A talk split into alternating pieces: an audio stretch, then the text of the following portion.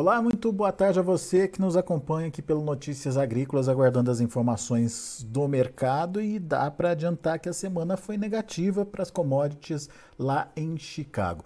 Soja, milho e trigo encerraram em queda nessa segunda-feira, soja dando sequência a um movimento iniciado na semana passada.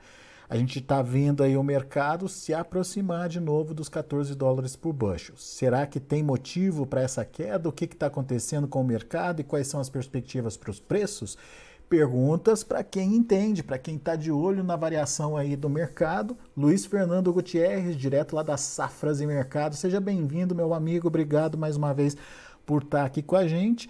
E o dia de hoje é, dá continuidade ao movimento que começou na semana passada, né, Luiz? O que, que o mercado está vendo aí? Quais são as suas observações sobre esse comportamento negativo dos preços? Boa tarde, Alex. Boa tarde a todos. Obrigado pelo convite mais uma vez. Bom, Alex, como tu colocou, o mercado dando continuidade aí na segunda-feira a um movimento negativo que começou na semana passada, que é basicamente um movimento aí uh, ligado ao lado financeiro, a aversão ao risco no mercado internacional, nos mercados internacionais, né, nos vários mercados aí ao redor do mundo, uh, diante dessa, enfim, de dados econômicos que não são favoráveis em várias economias, de aumento de juros em nível mundial, aumento de juros importante nos Estados Unidos, né, que foi que nos pegou de surpresa aí, o aumento acima do esperado na semana passada.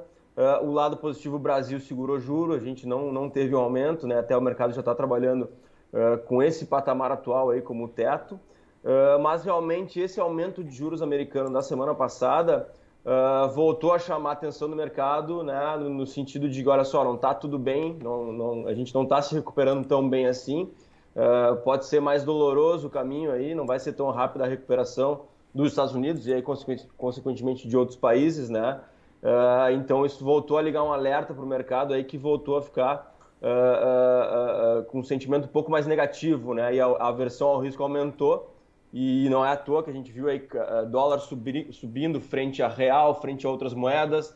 Inclusive hoje a libra esterlina aí atingiu o menor patamar em muito, muito tempo diante do dólar. O euro já já está um bom tempo pressionado frente ao dólar. Então existe um movimento aí no mercado financeiro mundial que acaba contaminando naturalmente outros mercados de renda variável, como é o caso da, da, da soja em Chicago, e então não é à toa aí que, que várias commodities caíram hoje. Eu acho que é um movimento mais especulativo pelo lado financeiro do que alguma mudança em termos fundamentais. Até porque, eh, se a gente olhar para o lado fundamental, a gente não teve grandes novidades nos últimos dias. Hoje a gente teve realmente vendas aí, embarques americanos que ficaram um pouco abaixo do esperado, mas também nada muito surpreendente.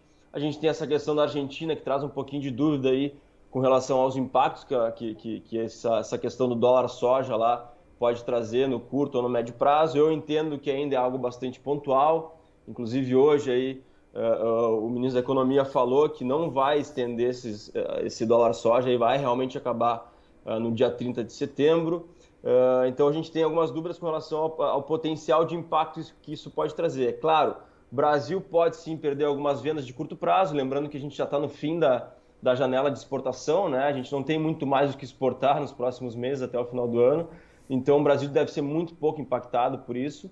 Uh, existe uma dúvida com relação aos Estados Unidos, né? Porque está entrando a safra americana, começou a colheita por lá.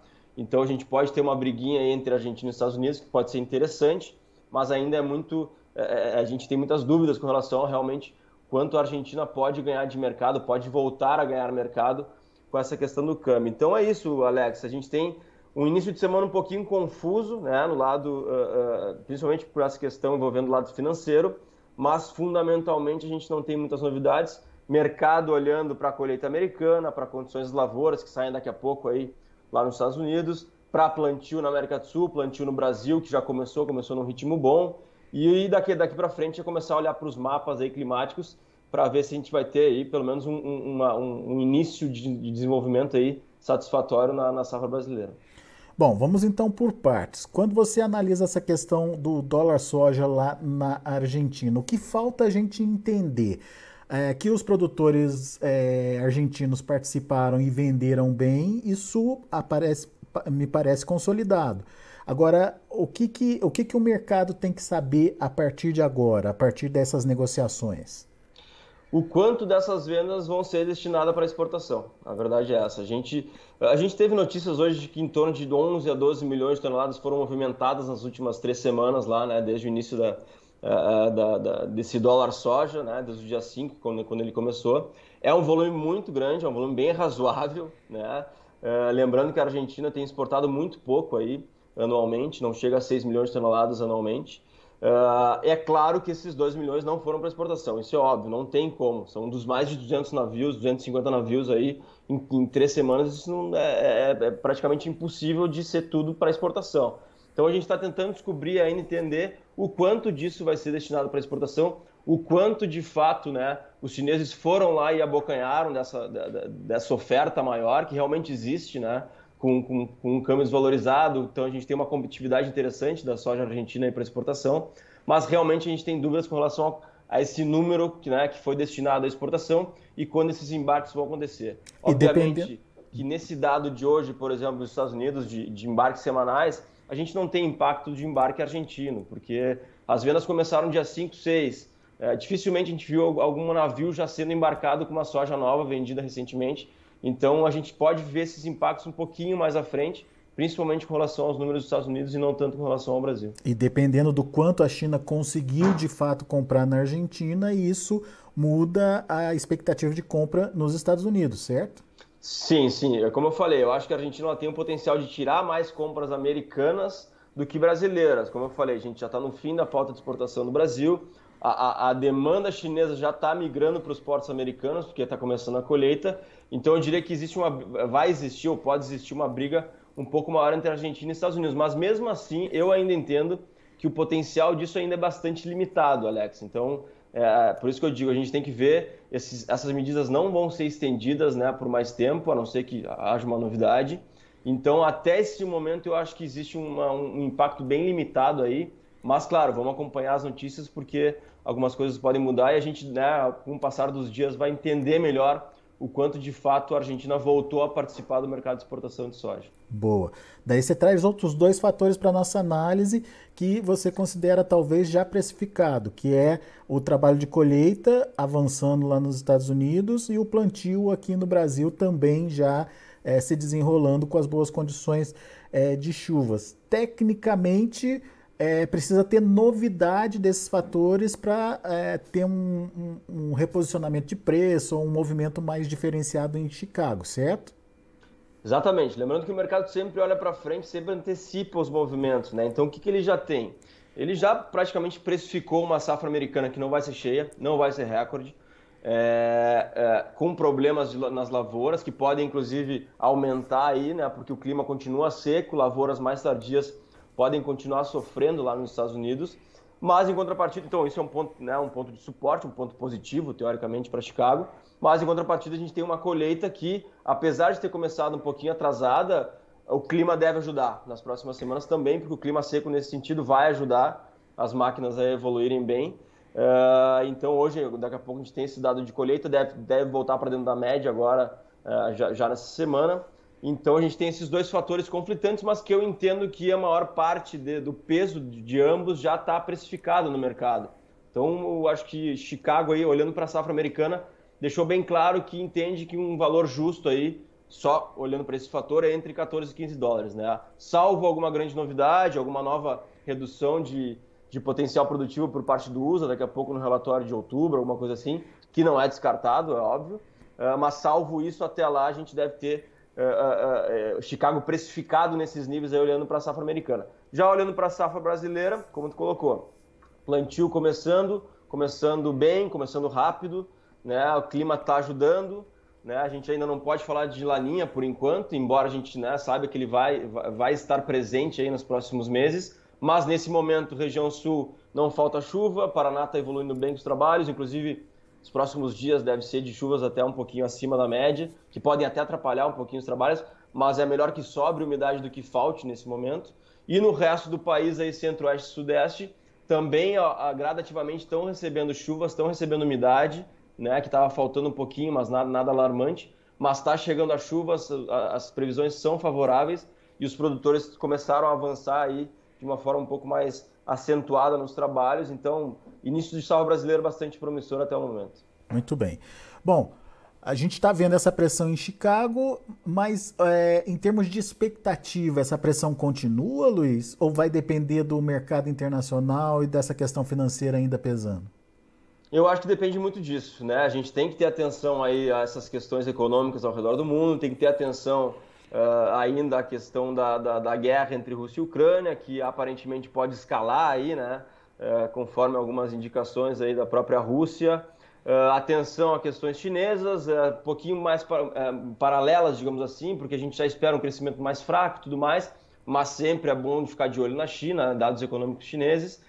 então eu diria que nesse momento específico, nessa semana especificamente, o que mais vai pesar realmente são essas notícias vindas do lado financeiro ou do lado geopolítico, né, com relação à guerra, do que realmente fundamentos, porque, como eu falei, não deve, a gente não deve ter grandes novidades em termos de fundamentos, Vamos acompanhar a colheita, os dados de colheita, dados de condições de lavouras, plantio no Brasil. E é isso que está valendo aí para essa semana e para os próximos dias do lado fundamental. O lado bom dessa história é que quando isso acontece, quando tem o financeiro envolvido, Chicago cai, commodities caem, mas o dólar sobe. E isso Exato. dá uma equilibrada aqui no preço em real, certo, Luiz? Exatamente. Na semana passada a gente não teve uma, uma recuperação do, do, do câmbio, mas na segunda-feira a gente teve. Né? Então, na semana passada, até sexta-feira, a gente viu uma queda nas cotações brasileiras e agora o mercado até pode ter, ter, ter, ter subido hoje, até ter, ter, ter, mostrado alguma firmeza, porque o câmbio subiu bem, aí, o câmbio subiu mais de 2%, voltou a se aproximar de 5,40%. Então, acaba compensando sim essa, essa queda de Chicago. Então, é um ponto positivo aí, porque traz um suporte aí de, de curto prazo para as cotações aí do mercado disponível. Os prêmios continuam positivos ou tendem a continuar positivos? Tendem sim, prêmios aí tanto para a safra disponível aí uh, próximos de 200 pontos, para a safra nova aí em torno de 30, 40, 50, dependendo do vencimento. Então são prêmios positivos ainda. Claro, os prêmios da safra nova, eles vão refletir muito a questão da, da, da, do plantio, de como uhum. vai se desenvolver a safra, se vai ter problema climático. Uh, naturalmente, se mercado, né, se, se os próximos meses foram, forem positivos aí, mesmo com laninha, né, e a gente tiver um potencial realmente de colher uma safra uh, de 150 ou mais, prêmios lá na frente vão cair. Mas até o momento eles estão precificando aí uma safra que ainda tem dúvidas, é claro, está só começando o plantio, mas naturalmente eles são mais baixos que o mercado disponível aí, porque estão prevendo uma produção maior lá na frente. E, e agora, para o produtor, Luiz, o que fazer? Antecipa, adianta a comercialização, vai mais além do que já foi? Dá para esperar mais um pouco? Como é que vocês estão vendo essa questão da comercialização aí nas safras? Bom, eu acho que com relação, Alex, à safra disponível, eu acho que é um baita momento para avançar aí uh, com quase todo, todo o resto da soja, né? Avançar na comercialização de, desse, desses 20% mais ou menos que a gente deve ter na mão ainda, porque o câmbio está ajudando, né? Apesar de Chicago, o câmbio está interessante, a gente tem um, um, um, uma, uma, as cotações suportadas de alguma forma, né? Por esse câmbio. Uh, e a gente espera muita volatilidade para o câmbio, então é sempre interessante aproveitar momentos assim.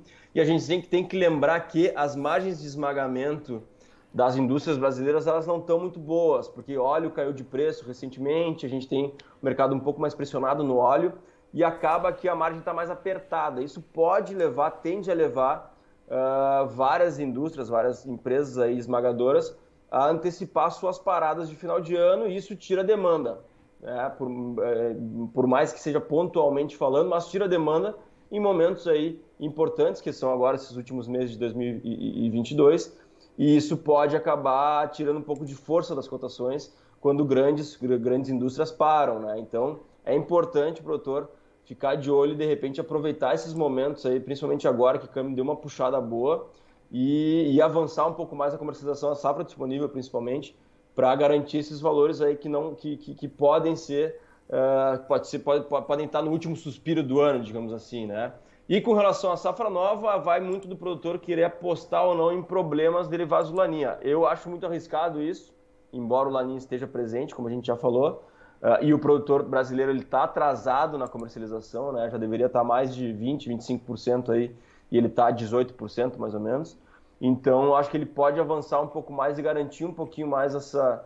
Uh, uh, diminuir um pouquinho mais esse risco, digamos assim, de estar na mão do mercado, porque pode ser que não aconteça nada lá na frente, a safra seja grande e preço aí diante de uma safra recorde no Brasil tende a cair a partir da entrada da safra. Então é, é, é um momento interessante do produtor ficar de olho aí mas eu acho que principalmente com relação à safra disponível tem uma oportunidade bem interessante nesse momento. E tudo em função desse dólar que está ajudando nesse momento, né, Luiz?